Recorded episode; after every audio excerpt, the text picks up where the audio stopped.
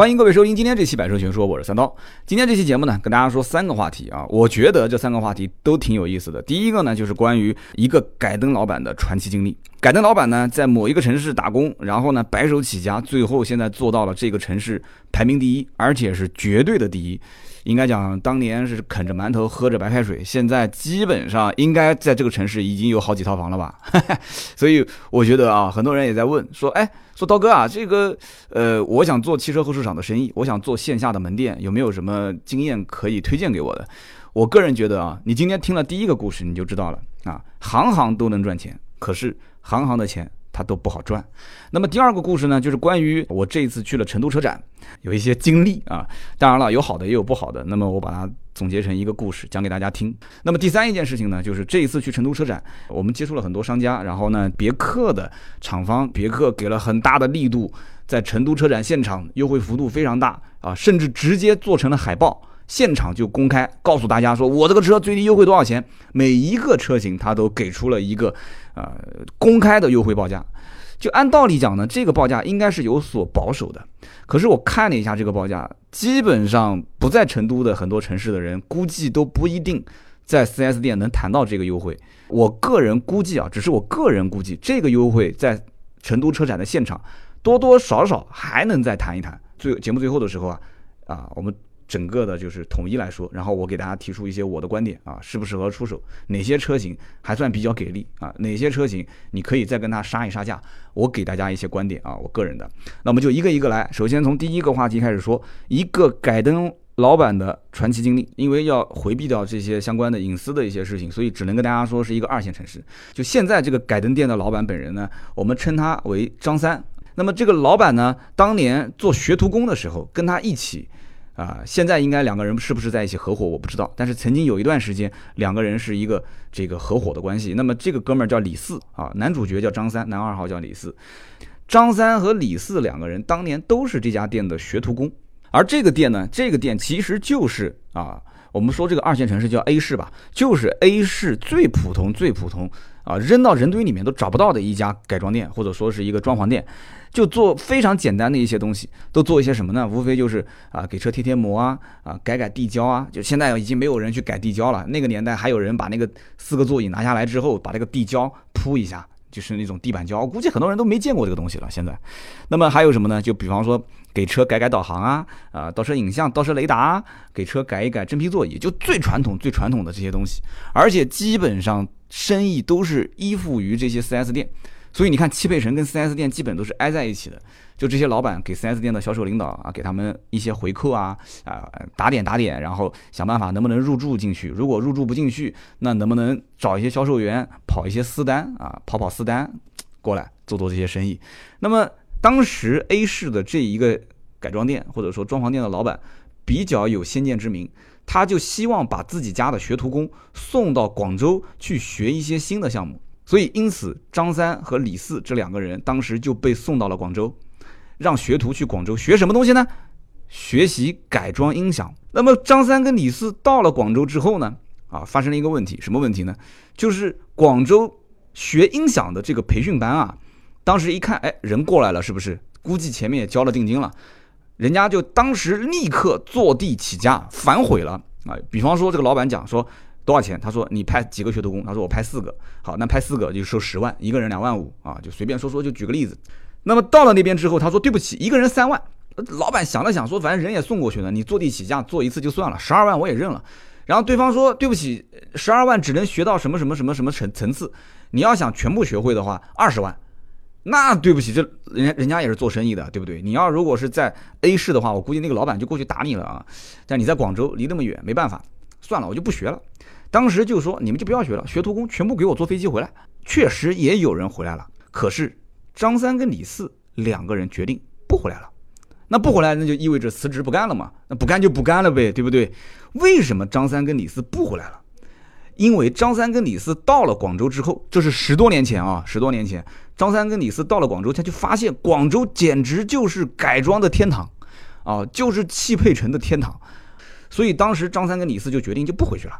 就在广州当地打工。那么张三跟李四在这个广州的汽配城里面闲逛的时候啊，李四就问了，他就说：“张哥，我们学什么呢？对吧？你说这个改音响那么不靠谱，对吧？之前讲的是多少多少万，现在又又又涨价，而且我觉得改音响可能后期也没有什么能赚钱的这个机会。张三就说了，张三说什么东西赚钱呢？我也不好说，对吧？改音响也许将来也能赚钱，但是我们还是先逛一逛，就说不定有什么比这个改音响更加容易能赚钱的东，就是一些生意啊，我们我们先看看先看看。所以他们就在那边闲逛了几天。突然有一天，张三在汽配城里面听到了有一家店传来了，刷刷刷刷。这个声音啊！有人讲说这个刷刷刷刷是什么声音呢？数钱的声音，而且是点钞机数钱的声音。所以当时张三就沿着这个声音就去找了这家店，一看啊，这家店是做什么的？这家店就是改灯的啊！张三当时就觉得说，哎，这改灯还能赚钱，而且这个车子的灯还需要改吗？车子出厂不都有灯吗？啊！后来一了解才发现，哦，原来是这样的。就普通的，比方说卤素大灯可以改透镜，对吧？然后呢，也可以改氙气大灯，氙气大灯还可以改各种什么恶魔眼、天使眼，挺帅的啊，挺帅的。觉得说这个东西将来一定能挣钱，这东西有市场啊，很个性。那么李四当时有点犹豫，张三是一点都不犹豫。那么张三和李四两个人就直接冲到店里面，就跟老板讲说：“老板，我们过来当学徒啊，你包吃包住，反正我不需要你给我什么钱，我就想学技术。”这个老板呢，就一边数着钱，一边看。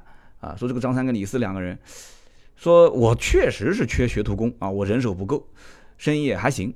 可是呢，我觉得你张三啊，长得一副精明相啊，你这张脸就是将来当老板的，不行啊。李四你可以留下来，张三我不要。所以当时李四就留在了这一家数钱老板的店里面当学徒工。那么张三当时觉得说不行啊，你不要我，那我也得学啊，所以他就继续找。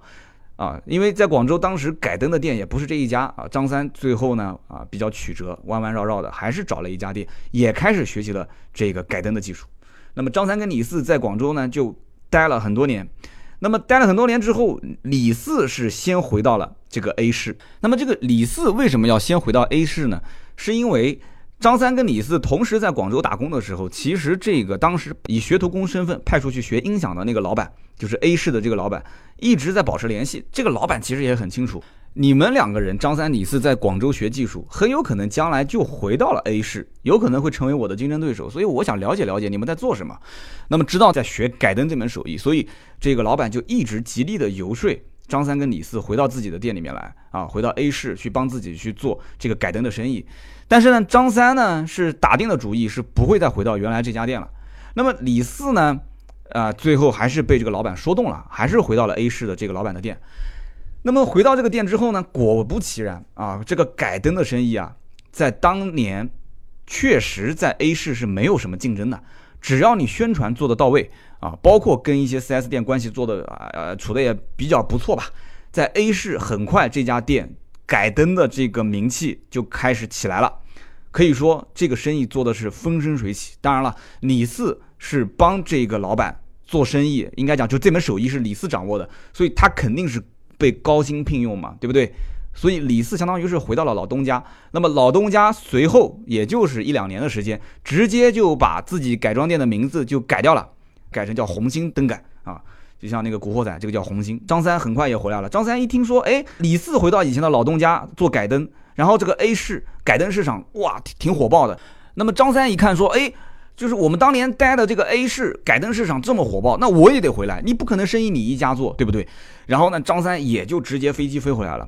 那为什么不在广州呢？广州，你想，广州是培训别人改灯的这样的一个城市，啊，发展那么多年，有那么多的非常强大的一些老板啊，这些背景，所以在广州去选择做这门生意其实是不明智的，还是要回到一个自己熟悉的城市。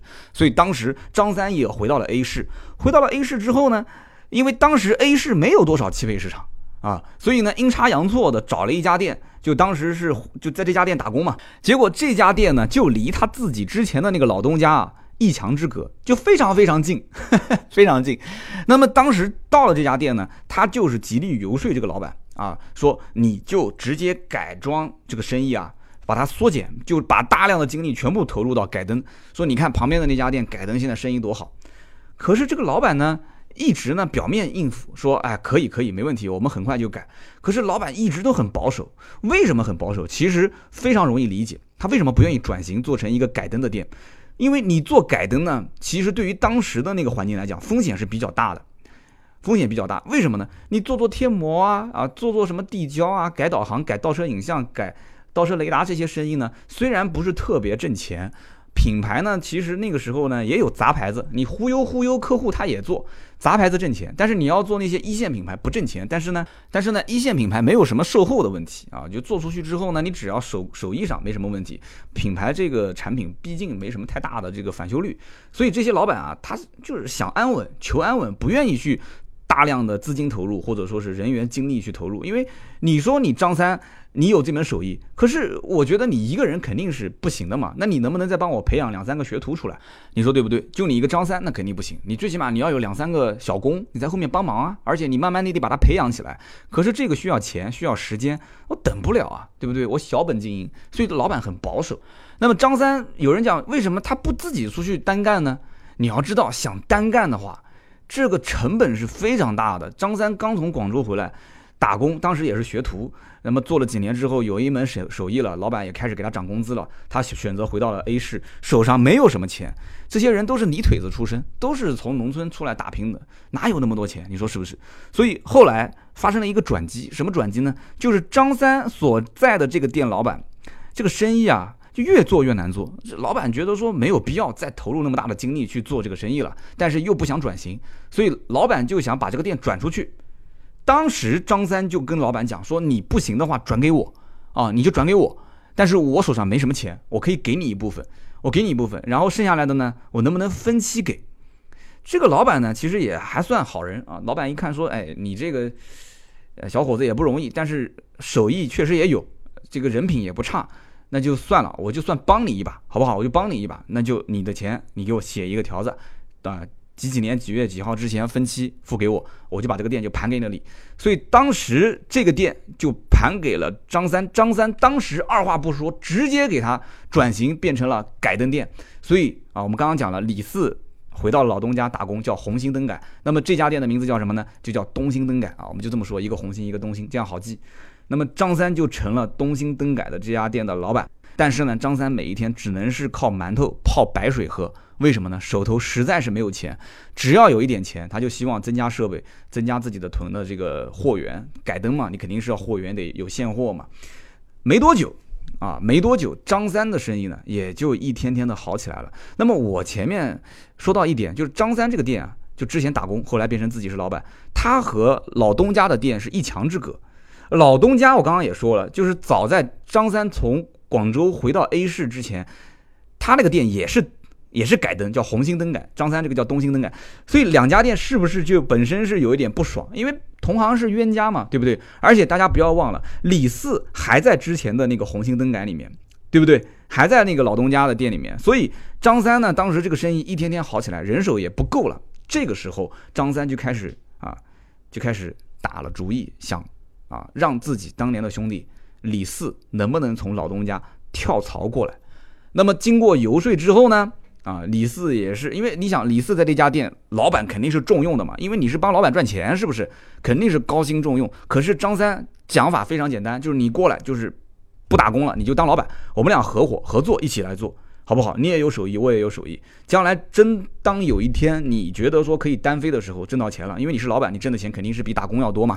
你真的有钱了，好，我们两人就说好，就是。这一片生意我来做，那片生意你来做，对不对？大家反正井水不犯河水也都没关系，先当合作伙伴一起做。所以张三当时就把李四直接给挖了过来，啊，相当于是把自己的师兄弟啊直接就给从老东家啊挖到了自己家。那么这个老东家肯定是有一些不开心嘛。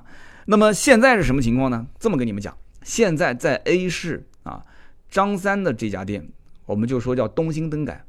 这家店目前是绝对的垄断地位，可以说是在当地，啊，在这个 A 市，它的一家的改装量可以超过第二、第三、第四、第五名，或者说其他所有市面上啊，可能是兼职做改装这个灯的啊，改灯的，或者是全职做改灯的所有的店面的总和还要多。就张三的这家东兴灯改，就他这一家店的改装的量啊，能超过这个城市所有其他店加起来的总和。所以说，这个故事告诉我们什么呢？首先，做一件事情肯定要持之以恒。你想，当年他本来是学改音响的，可是就听到了广州的汽配城里面有一个老板数钱啊，通过那个验钞机啊，那个数叫点钞机，就听通过这个数钱的声音，他找到这家店，然后觉得说这个店老板能有那么多的现金在手上，这个生意肯定挣钱，就这么简单，真的一点不吹牛逼，就这么简单的一个判断，这哥们儿的人生一辈子他就改变了，他就找这个老板，结果这个老板还不收他啊，觉得他太精明，收了李四。但是他仍然没有放弃，还是去找其他的改装就改灯的店，在广州找到了以后，埋着头去学。所以很多人动不动就想一上来就当老板，说刀哥，我我没有做过汽车行业，但是我觉得我现在做的这个职业啊，就特别的不顺心。我想问一下，我开一个洗车店、改装店，这个能不能挣钱？对不起，你听完这个故事，你有没有发现？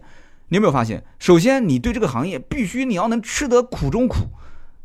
对不对？方为人上人嘛，对不对？那现在还谈不上，谁都不能说自己是人上人，对不对？我我记得我以前就是参加这个销售培训的时候，有一句话讲得很好，叫“人在人下，视己为人；人在人上，视人为人”。什么意思？很简单，对不对？我现在混得不好，我现在混得不好，你们都看不起我，对不起，你看不起我，我自己要看得起我自己啊！人在人下，视己为人。那如果我有一天混得好了，对不对？我。整天过出门又是别人啊，这个喊这个总那个总，别人把你当成人看。对不起，人在人上，啊，视人为人啊，你要把别人当成人。要讲讲到底，其实就是我之前说的那句话，呃，就是江海所以为百川之王者，以其善下也。人还是要低调，不要太高调，把自己的姿态放低。所以为什么大海的水那么多呢？就是因为是在最下面。所以这个故事，我觉得张三能埋着头干到 A 市的。啊，这个绝对垄断的地位，这个确实不容易。这里面还有很多的一些细节，今天节目里面就不说了啊。而且再说的话，很多人其实也大大体上能猜到是哪个城市是哪个人，都能对号入座了。因为毕竟这个故事里面涉及到，然后挖之前这个老板的之前老东家的这个啊师兄弟，然后也说到自己当年这个是怎么入行的。我觉得可能他自己也不太愿意，或者说不一定他愿意分享这样的一个故事，所以我把它全部隐去啊，好不好？这个故事呢，我觉得还是蛮激励人的。但是说到底，行行出状元啊，就卖包子都能挣钱。南京有一个和善园，改天有机会我把老板请过来啊，包子哥，包子哥年纪不大，卖包子就能挣，就能真的是这公这公司我估计都快上市了，我估计，是吧？包子哥和善园啊，所以我觉得啊，真的每一件事情持之以恒的去做，缺那么一点点机会，那肯定是。啊，但每一个人其实我觉得老天爷给机会还是比较公平的，只是你可能抓住了这个，可是丢掉了那个，但是你不能有太多的这种得失心啊。我有一段时间就得失心非常重，我什么都想做，我直播也想做，视频也想做，音频也想做，图文也想做，我看到什么新鲜我都想干，然后什么东西我都想做到这个行业的前面排几排前几，可是我发现不可能，老天爷。能给你做到今天就已经不错了，不要想太多。所以后来就砍掉了很多项目。我们继续往下说第二个故事啊，第一个故事讲的时间比较长啊，我可能有点啰嗦啊，大家多担待。第二个故事就是说到我在成都车展期间发生的一些事。那么车展本身，我觉得啊就不点评了。大家如果想听之前的那一期，去成都车展之前我做了一些分析。那么周四的节目，叮叮叨叨，我和丁敏我们两个人连线。节目的前半段也是说了一段关于成都车展，我们俩之间就我们俩个人的感受。那么今天我百车全说里面主要是跟大家说成都车展什么事情呢？成都车展，我一个大学的老同学约饭，那我呢一般去什么地方出差啊？有的时候微博我喜欢这个，这个就聊骚一下啊，我要我要去哪边哪边出差了，完了之后呢，我可能有一些自己的感想感悟什么的，发发微博。那谁知道我这个老同学呢？他关注了我的微博，他知道我要到成都车展来，所以他当时就问，他说：“哎，你是不是去这个成都的这个新国展？是叫新国展吧？反正就是那个位置。”我说：“应该是。”我对成都不是特别熟。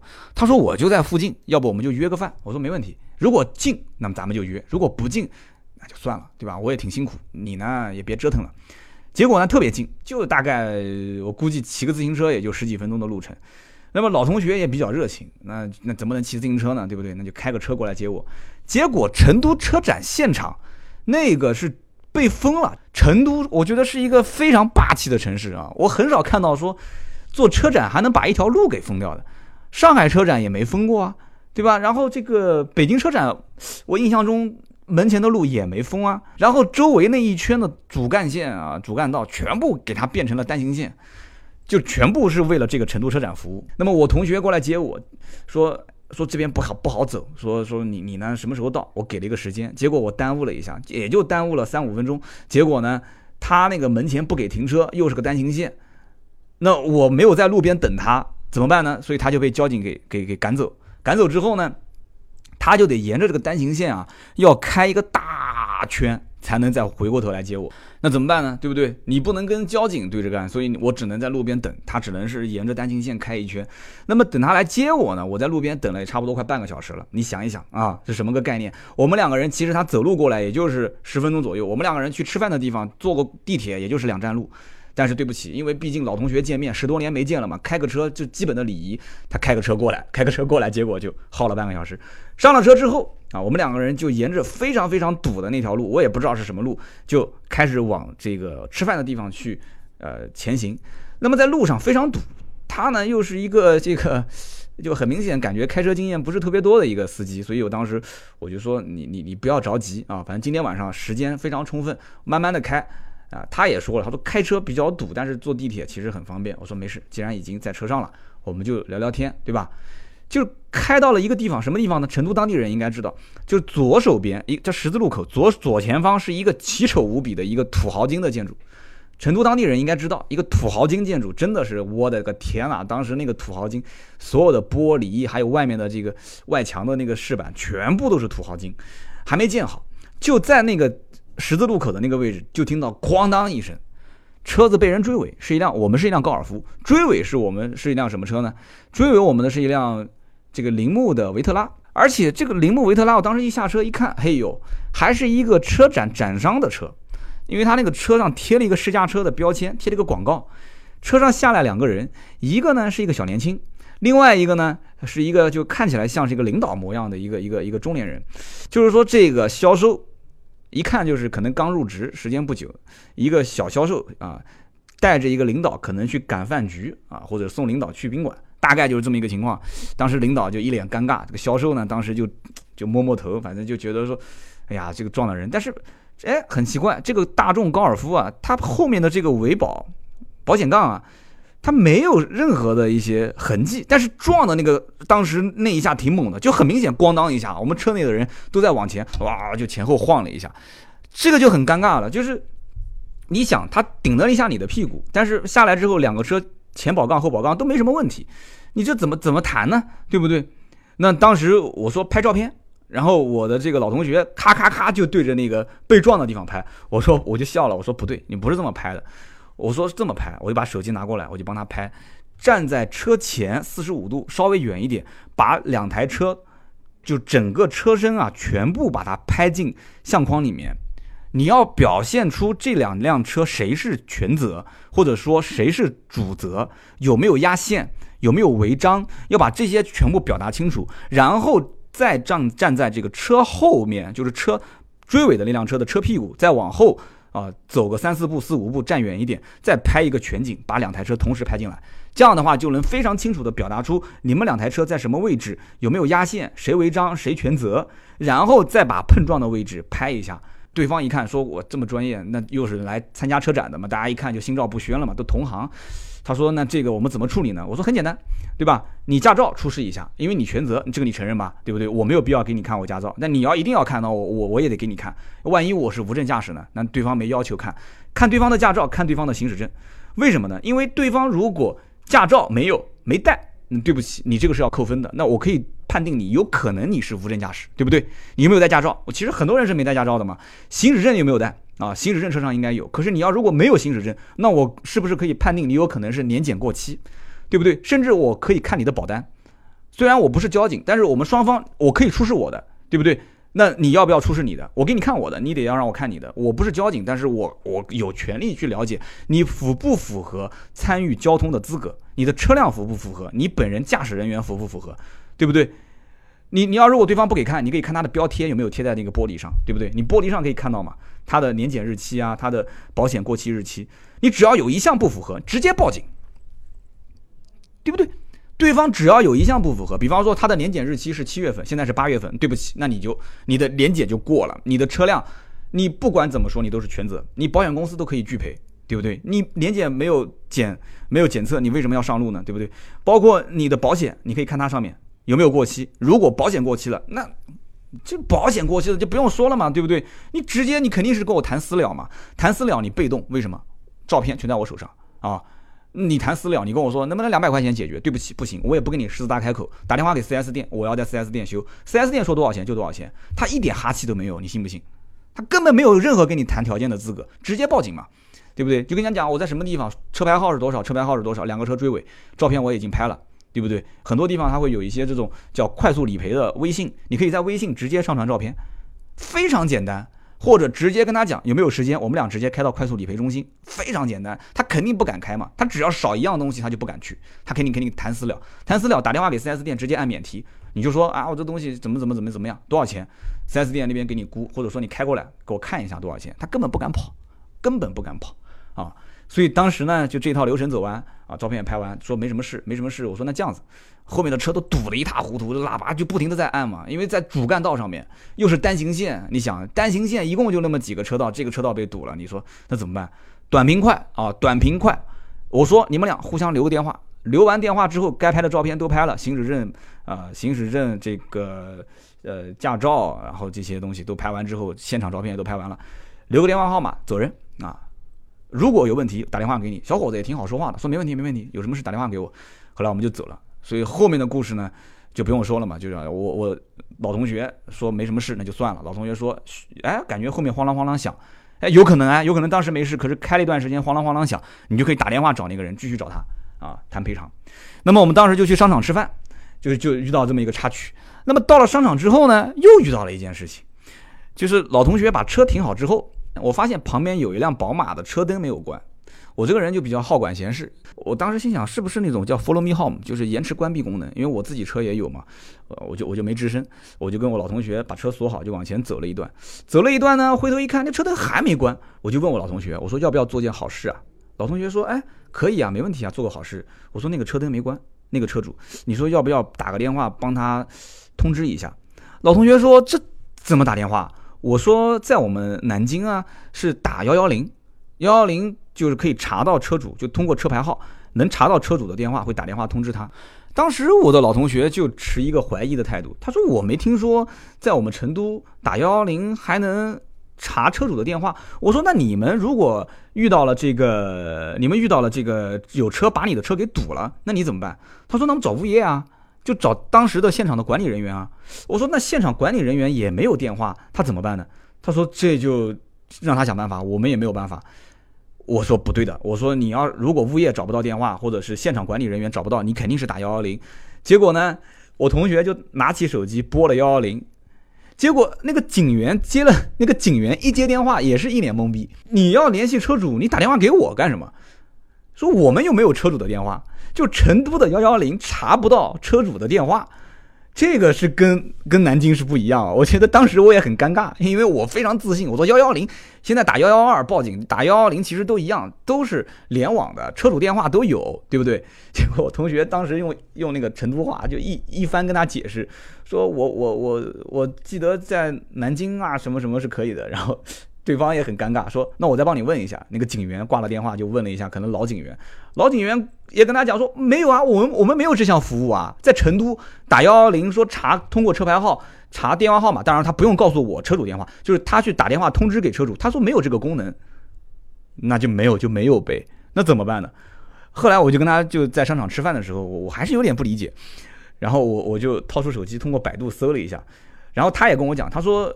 在成都当地，如果遇到一些问题，一般都是打电话给幺幺四，然后我就在百度搜成都需要别人挪车，需要查询车主电话，通知车主打什么电话？哎，搜出来结果有一条还真的是说可以打幺幺四尝试联系一下，只是说尝试。所以呢，我我也希望听友能不能帮我证实一下，就是在成都，如果这一辆车违停或者怎样，车灯没有关，你需要联系车主，难道真的是打幺幺四，通过幺幺四？去联系车主吗？这个我还真的不是很清楚。然后当天我们老同学在一起吃饭啊，聊天聊得非常的不错啊。你现在这十年在做什么？我这十年做什么啊？大家都已经结了婚、生了孩子了啊，聊聊孩子的教育啊什么的。聊完就准备就取车回去了嘛啊。结果取车的时候又出问题了。我们吃饭的那个商场呢，啊，有三层停车场，B 二、B 三、B 四。当时老同学停车的时候，我还提醒了一下，我说这种大商场里面停车场非常难找车，我说你记得拍张照片。他也拍了一张照片，他拍了地上的照片，地上照片是 B 三百一十一。结果我们回去找车的时候，发现忘了在哪一层了。有人讲说忘了在哪一层，每一层找一下不就行了吗？哪有那么简单啊？每一层你要找到 B 区，B 区再找到三百一十一。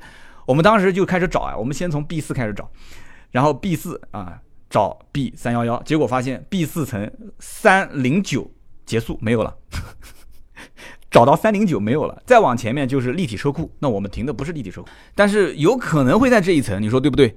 你三零九并不代表旁边没有三三幺零跟三幺幺啊，所以我们沿着立体车库的周围又绕了一圈，又绕了一圈，那个脚都走得快不行了，又绕了一圈又没找到，所以就当时。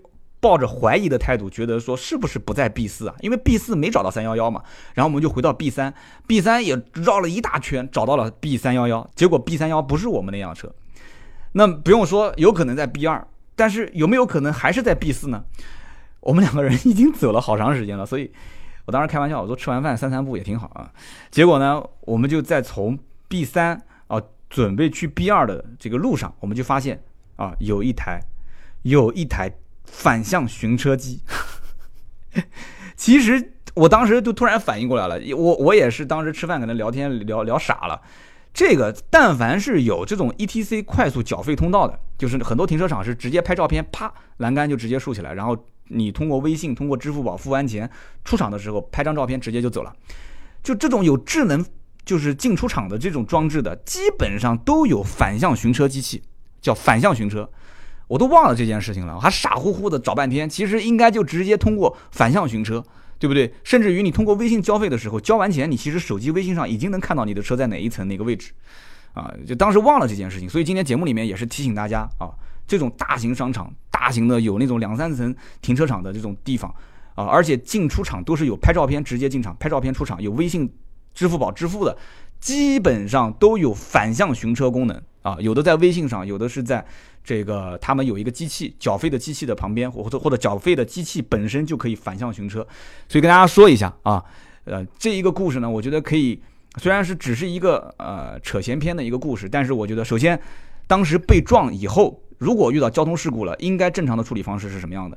其次啊，我们到了这个成都停车场商场停车场，结果发现旁边有一辆车车灯没关，你们如果不是在成都，也不是在南京，大家以后也可以尝试打幺幺零。说能不能联系车主啊？幺幺零其实能干很多事情，包括车钥匙丢车里面了，你也可以打幺幺零，幺幺零可以找人帮你开锁啊。虽然价格不便宜啊，少则一两百，多则四五百，看什么车。第三个，我觉得你们可以学到一样东西，就是大家可以学到就是啊，反向寻车，就是车子如果找不到了，在这种大型停车场，不要忘了微信支付的时候应该就能看到，或者是交费机器上也可以看到反向寻车功能。好，最后就说一说关于别克的这一个优惠，这一次。成都车展应该讲，各个经销商、各个品牌都拿出了非常大的一个优惠幅度出来，可以说是血拼。那么对于成都老百姓来讲，其实买车平时的价格应该也不会太差。据我了解，在成都啊，各个品牌的竞争是非常非常激烈的。那么这一次别克的厂家呢，也是给我带来了一个相关的信息，希望能传播给大家。就这一次呢，全新一代别克君威啊，全新上市了嘛，对不对？那么购车可以享受三年无忧养护大礼包。那么具体什么是三年无忧养护大礼包？大家可以到现场去问一下。我估计多数是保养啊，多数是保养。那么第二一个呢，就是各个车型给出了一个最高优惠幅度，也给出了一个全系的最低的售价。什么叫做全系最低售价？就是这个系列里面的最低配的车型。打完折之后的最低价格，它就叫做全系最低售价。好，跟大家说一下，呃，英朗，英朗打出的最高优惠是三万二，全系最低售价是七万七千九。威朗最高优惠是三万二，全系最低的售价是十万三千九。威朗 GS 就是那个运动轿跑，威朗 GS 最高优惠三万一，全系最低的这个车价是十一万四千九。然后全新一代的君越最高优惠是三万八，全系最低售价是十八万九千八。新的昂克拉最高优惠是三万六，全系最低价是十万三千九。昂科威最高优惠是三万八，全系最低的这个价格是十七万三千九啊！昂科威最低价都已经干到十七万三千九了。那么昂克雷最高优惠是二十万啊，没听错啊，二十万。那么全系最低价是三十五万九，昂克雷的这个二十万的优惠，我估计是那个六十多万的四驱旗舰版啊。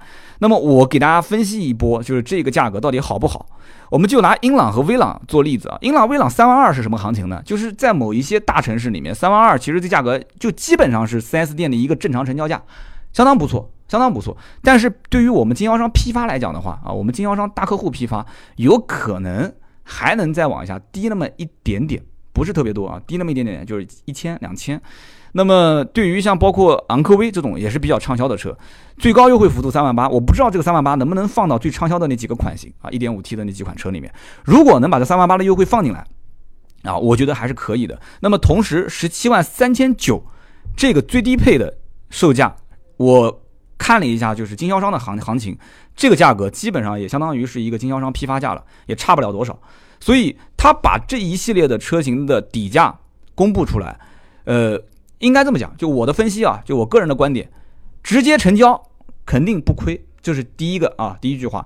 第二个，不会有客户真的说你放出这个价格，我直接就成交。中国老百姓买车肯定是希望你多多少少再给一些优惠，对不对？你现金能给个一千两千不嫌少，三千五千不嫌多，对不对？那你要是不给我现金优惠，那我就争取一点贴膜啊啊，或者是争取一点导航啊、倒车影像啊，或者是那最实惠的嘛，就是送我保养啊，送我保养。那我个人也是建议，呃，装潢这个东西呢，能送那是最好。但是保养更实惠，保养真的是相当实惠。保养一次你能折算都出钱嘛？但是前提也提醒大家一点，保养呢最好是啊小保养大保养讲清楚，因为小保养就是呃机油机滤，而且机油机滤有的呢它只送机油机滤本身不送工时费。要谈清楚送不送工时费，机油机滤含工时那是最划算的，因为工时也要有的时候这种车一两百块钱肯定是要的嘛，啊能省一点是一点，所以给大家提个醒。但是这个活动呢，别克官方应该讲确实也拿出了非常大的诚意，给的这个优惠幅度确实是也相当给力了。成都车展啊，一直到九月初，所以呢也不着急。今天这期节目播出之后，听到的同学身边有朋友买的，大家互相介绍一下，也可以去看一看。从成都的别克的这一个官方带来的优惠信息，我也能看得出。真的杀的是水深火热，这一次。好的，今天这期节目呢，我们就说这么多，三个话题，希望你们喜欢。更多的原创内容，大家可以关注微信、微博“百车全说”。我们的所有的原创内容不仅仅局限于音频，我们还有视频、图文，还有包括小小的直播啊，对不对？那么与此同时，如果想跟我个人互动呢，可以上呃新浪微博搜“百车全说三刀”，我私人的微博，我经常会发一些我的经历。那么如果想咨询车价，哎，今天正好说到车价，再提一句啊。咨询车价可以上我们的微信啊，百车全说的微信的右下角有一个叫呃，就聊一聊刀哥啊，或者你直接下载芬达这个软件，你就可以找到我，直接看汽车分类，排第一的就是我，或者直接搜百车全说三刀也能搜到我，那个是付费的，但是付费问答我建议大家。只在你最后准备买车的时候，把你寻到的车价告诉我，我来帮你把一把关啊，八块八毛钱帮你把把关，应该讲这个是很值的。那么与此同时，如果希望看一看我们平时的一些动态。你可以加我们的私人微信，也就是四六四幺五二五四啊，四六四幺五二五四，我们的客服盾牌的微信，可能平时呢回复不一定及时，但是我们的朋友圈的更新是比较及时的。那么好，听到这里呢，那真的是铁粉啊，不用说，今天这期节目呢就到这里，我们下期接着聊，拜拜。